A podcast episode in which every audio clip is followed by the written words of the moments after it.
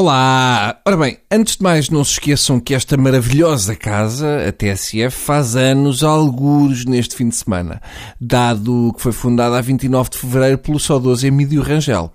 Uh, uma festa de uma pessoa que faz anos a 29 de fevereiro é. Como é que se diz? Não é sensacional, é. Como é que é a palavra? É deprimente. É muito triste fazer anos de 4 em 4 anos. O aniversariante agradece a garrafa de whisky e diz: É pá, lembras-te dos meus últimos anos? E nós respondemos: Ui, já foi há muito tempo, não me lembro. Ah, espera lá, já me lembro. Eu não pude vir, mas vi na festa anterior quando recebeste a Barbie estomatologista. Nessa altura eras a melhor amiga da minha irmã. Coitadas, estas pessoas sopram velas de aniversário como quem faz campeonatos do mundo de futebol, que é David da Buraca 2004, Tia Matilde 2008, Solar dos Presuntos 2012, e depois é muito chato. E a haver justiça no mundo, esta gente também só devia poder morrer de 4 em 4 anos. Portanto, parabéns TSF, e agora vou trabalhar que é para isso que, não, vocês me pagam. Ora, António Costa Exato, já sabem o que é que aí vem. No encontro com os chineses, terá dito que Portugal está numa situação bastante diferente daquela que estava há quatro anos. Agradeceu aos chineses, dando a entender que Portugal estava melhor.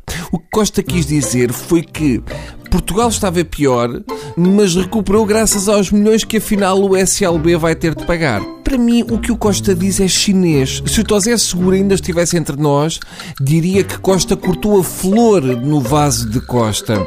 A explicação que o PS dá é que Costa aldrabou os chineses porque não diz mal de Portugal com estrangeiros. Isso era o que em tempos o João Duque defendia para a RTP Internacional e o PS muito bem caiu-lhe em cima. Eu compreendo que Costa tenha vontade de vender estragado aos chineses, Uh, quantas vezes também eles nos deram a comer gato por chop-soy de lebre. Hum? Mas a verdade é que o líder da oposição não pode facilitar e começar já a ter o discurso que vai ter no governo. As pessoas preferem ser enganadas o mais tarde possível.